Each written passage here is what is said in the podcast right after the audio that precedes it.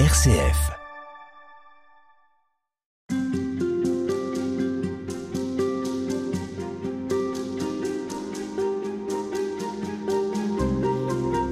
Euh, Sylvain Détoc, je rappelle que vous êtes l'auteur d'un livre publié aux éditions du Cerf qui s'intitule La gloire des bons à rien. Dans ce livre, vous euh, nous présentez des personnages figurant dans la Bible ou des saints qui ont euh, traversé l'histoire de l'Église et dont on pourrait penser qu'ils n'avaient pas tous les atouts pour être les meilleurs représentants de Dieu sur la terre. Est-ce que votre livre, c'est une invitation à déculpabiliser et à s'accepter comme on est? Oui, complètement. Hein. Accepter ce qu'on est et accepter qui on est. Ouais. Pour moi, les deux grands axes qui ont porté l'écriture de ce livre. hein. Accepter ce qu'on est, c'est-à-dire accepter d'être un être humain. Nous ne sommes pas des anges.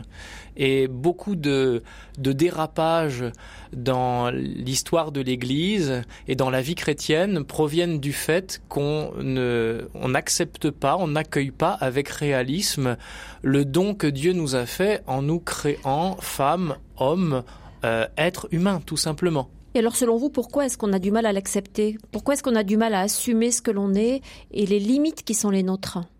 Il y a une grande tendance à l'hyper-spiritualisation. C'est vieux comme le monde et les premières communautés chrétiennes ont déjà été marquées par euh, cette tentation. hein. Vous savez, j'ai fait des travaux académiques, hein, ma thèse de théologie sur euh, la théologie de Saint-Irénée de Lyon, qui a dû combattre cette approche euh, hyper-spiritualisante de l'être humain et de la vie chrétienne, et notamment parler à, à un public qu'on connaît sous le nom de gnostique, hein, la gnose, qui proposait un salut par la connaissance, en particulier l'exercice des parties, voilà, les plus hautes de l'âme humaine, l'intelligence, euh, la volonté, etc. Et en fait, ces gens-là prétendaient, j'aime beaucoup cette expression chez Irénée, qu'il y avait un salut par évacuation de la chair, c'est-à-dire de notre patte humaine, hein, de Mhm. notre nature humaine, par évacuation de notre nature humaine. Et l'évêque de Lyon donc doit doit prêcher le contraire pour dire non, c'est pas par évacuation de ce que nous sommes, au contraire, c'est par participation de notre nature humaine, de notre patte humaine, de notre glaise, par participation de notre nature humaine à la vie, à la gloire de Dieu. D'ailleurs, c'est pas anodin que vous utilisiez des termes comme pâte, glaise, terre. Le terreux, c'est Adam. C'est des choses qui ont une consistance. Ça, colle un peu au doigt parfois. Hein. C'est pas, c'est pas toujours Oui. très agréable au toucher. Oui, oui. On s'en met un peu partout. C'est pas toujours très harmonieux ni très esthétique. C'est la bonne influence euh, d'Irénée sur ma réflexion, hein, qui, qui lui parle avec d'autres pères de l'Église de l'Adam, Adam comme l'ouvrage modelé par Dieu, ou Dieu qui enfonce amoureusement ses mains dans la terre. Ses mains, c'est son Fils et son Esprit Saint, euh, pour modeler Adam à son image et à sa ressemblance. Bref, euh, la créature humaine, avec toute sa minéralité, hein, tout son aspect minéral, est une merveille qui reflète Dieu ici-bas. Et c'est ça que j'ai voulu aussi faire passer dans ce livre. Réapprenons peut-être à nous émerveiller de ce que c'est qu'un être humain, y compris dans ce qu'il y a de plus fondamental en lui, cette, euh, cette glaise, cette matière corporelle dont il est fait. C'est ça. C'est pas malgré ça. C'est avec et par ça. Exactement. hein. pas par évacuation, mais par participation. Alors il y a l'acceptation de notre condition et cette condition, elle comprend, on l'a dit, hein, des tas de, limites, de défauts. La sculpture, euh, Dieu essaie de la faire du mieux qu'il peut, mais parfois elle, a un peu de, travers. Enfin, il y a des défauts quand même, non?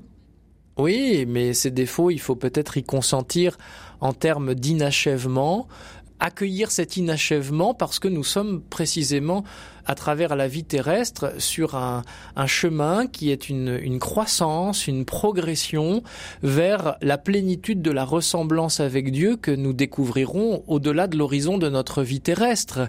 Mais ce chemin, ce cheminement est en train de se faire. hein. Il n'y a pas besoin d'avoir les deux pieds dans la tombe pour commencer la vie avec Dieu, la vie d'amitié et de ressemblance avec Dieu. Et puis il y a aussi notre histoire. Il y a notre trajectoire avec euh, des sorties de route, avec euh, des moments euh, où on est perdu, où on comprend pas le, le chemin qu'on a emprunté, avec des blessures, avec des, des malheurs parfois. Oui. On pourrait considérer que ce sont des obstacles à la rencontre avec Dieu. Et oui, des, des, obstacles que Dieu peut saisir comme des occasions d'une rencontre avec lui, d'un approfondissement de la rencontre avec lui, et même des occasions de croissance.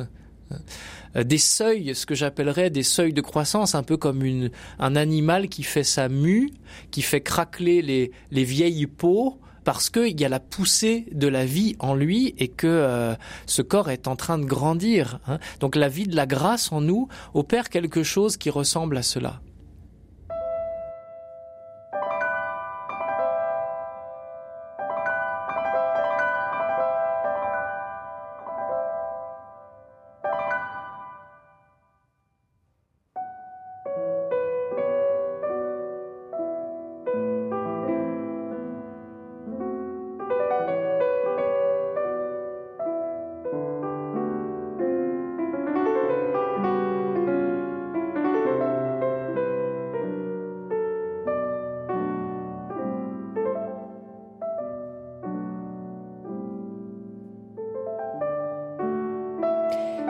Frère Sylvain Détoc, dans votre livre, vous ne, manquez pas d'humour et notamment vous rappelez que euh, le patrimoine génétique euh, du cochon est très très près de celui de l'homme. Euh, là, alors, vous dites d'ailleurs que c'est une comparaison, en tout cas une image un peu triviale. N'empêche que ça en dit long et que, enfin pas très loin, vous vous, vous rappelez que Dieu n'a aucune répulsion envers aucune de ses créatures. Oui, tout à fait, c'est ce qu'on lit dans, l'écriture. Et euh, là encore, euh, l'image de la grotte de Lourdes avec ses cochons, la tute aux cochons où la Vierge Marie est apparue, m'a beaucoup parlé. Parce que, comme on dit euh, d'une façon très triviale, en effet, dans le cochon, tout est bon. Hein. Eh bien, si on a une approche résolument biblique de la révélation chrétienne, on accueille la réalité de notre patte humaine comme quelque chose de bon. Le péché ne se situe pas à ce niveau-là. Hein. Il se situe où le péché alors? Il se situe dans l'exercice du libre arbitre. Hein. Euh, les réalités que Dieu a fait venir à l'existence sont bonnes. Après, aux créatures libres que nous sommes, il appartient de savoir comment les orienter. C'est ce qu'on en fait si vous voulez. Hein. Euh, le feu en soi, c'est c'est une réalité qui est tout à fait bonne. On peut l'utiliser pour euh, faire du bien, pour donner de la lumière, donner de la chaleur. Mais on peut aussi l'utiliser pour détruire. Hein. Euh, voilà, pour prendre un exemple peut-être plus moderne, l'énergie nucléaire aussi, on peut l'utiliser pour produire de l'électricité, de l'énergie, et donc sauver des vies, faire du bien, mais on peut aussi l'utiliser pour anéantir un pays tout entier cette euh, conception que, l'on a de la vie chrétienne, euh, qui devrait être une vie euh, parfaite, est-ce que c'est l'héritage quand même aussi d'une certaine image de Dieu et de conception de la sainteté qui consiste à s'élever au maximum pour se détacher des contingences matérielles? Et en réalité, bah, la sainteté, ça serait de les embarquer avec ces contingences matérielles. Oui, oui, tout à fait. C'est une sorte d'angélisation de la nature humaine. C'est ce que vous disiez dans euh, notre précédent entretien. C'est ça. Sauf que les anges, ils n'ont pas de corps, si vous voulez. Hein. Nous ne sommes pas des anges attachés à un corps.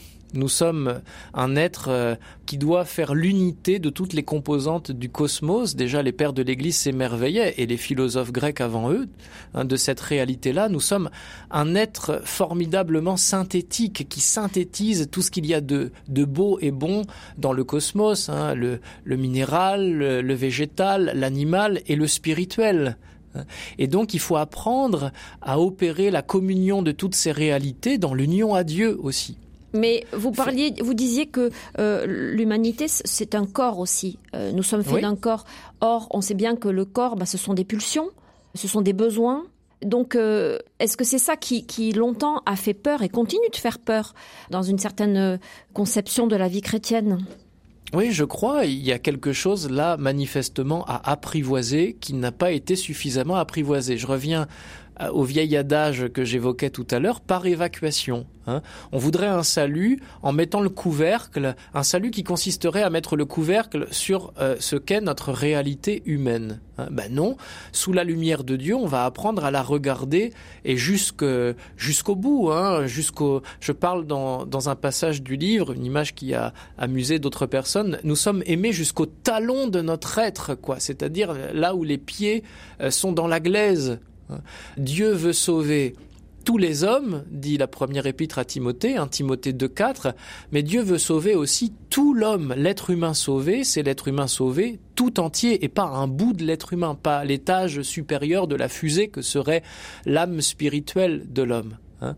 Donc euh, ça, c'est quand même l'un des plus grands enjeux du christianisme. Quand on contemple Jésus ressuscité ou quand on contemple la Vierge Marie dans son Assomption, on contemple ce que sera l'humanité glorifiée au terme de son histoire sur la terre. C'est la promesse qui nous est faite. Dieu qui nous a posé dans l'existence avec le corps que nous sommes, nous appelle à sa gloire. La gloire des bons à rien, c'est ça, mm. hein, être glorifié, entrer dans la gloire de Dieu avec tout ce que nous sommes et avec tout ce qu'a été notre histoire. Et pour reprendre votre image, si on met un euh, couvercle sur euh, cette partie de ce que nous sommes, quel est le risque? C'est le risque d'une exténuation, d'une grande souffrance psychique et même physique, avec des, des retours du refoulé qui seront terriblement sauvages. Et malheureusement, l'histoire euh, de l'Église euh, l'a montré et le montre encore d'une façon peut-être plus aiguë aujourd'hui qu'autrefois. Hein.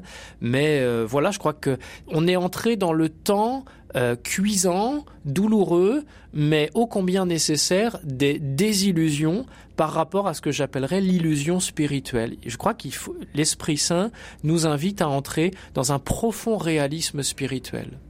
On se retrouve demain pour poursuivre. Merci beaucoup.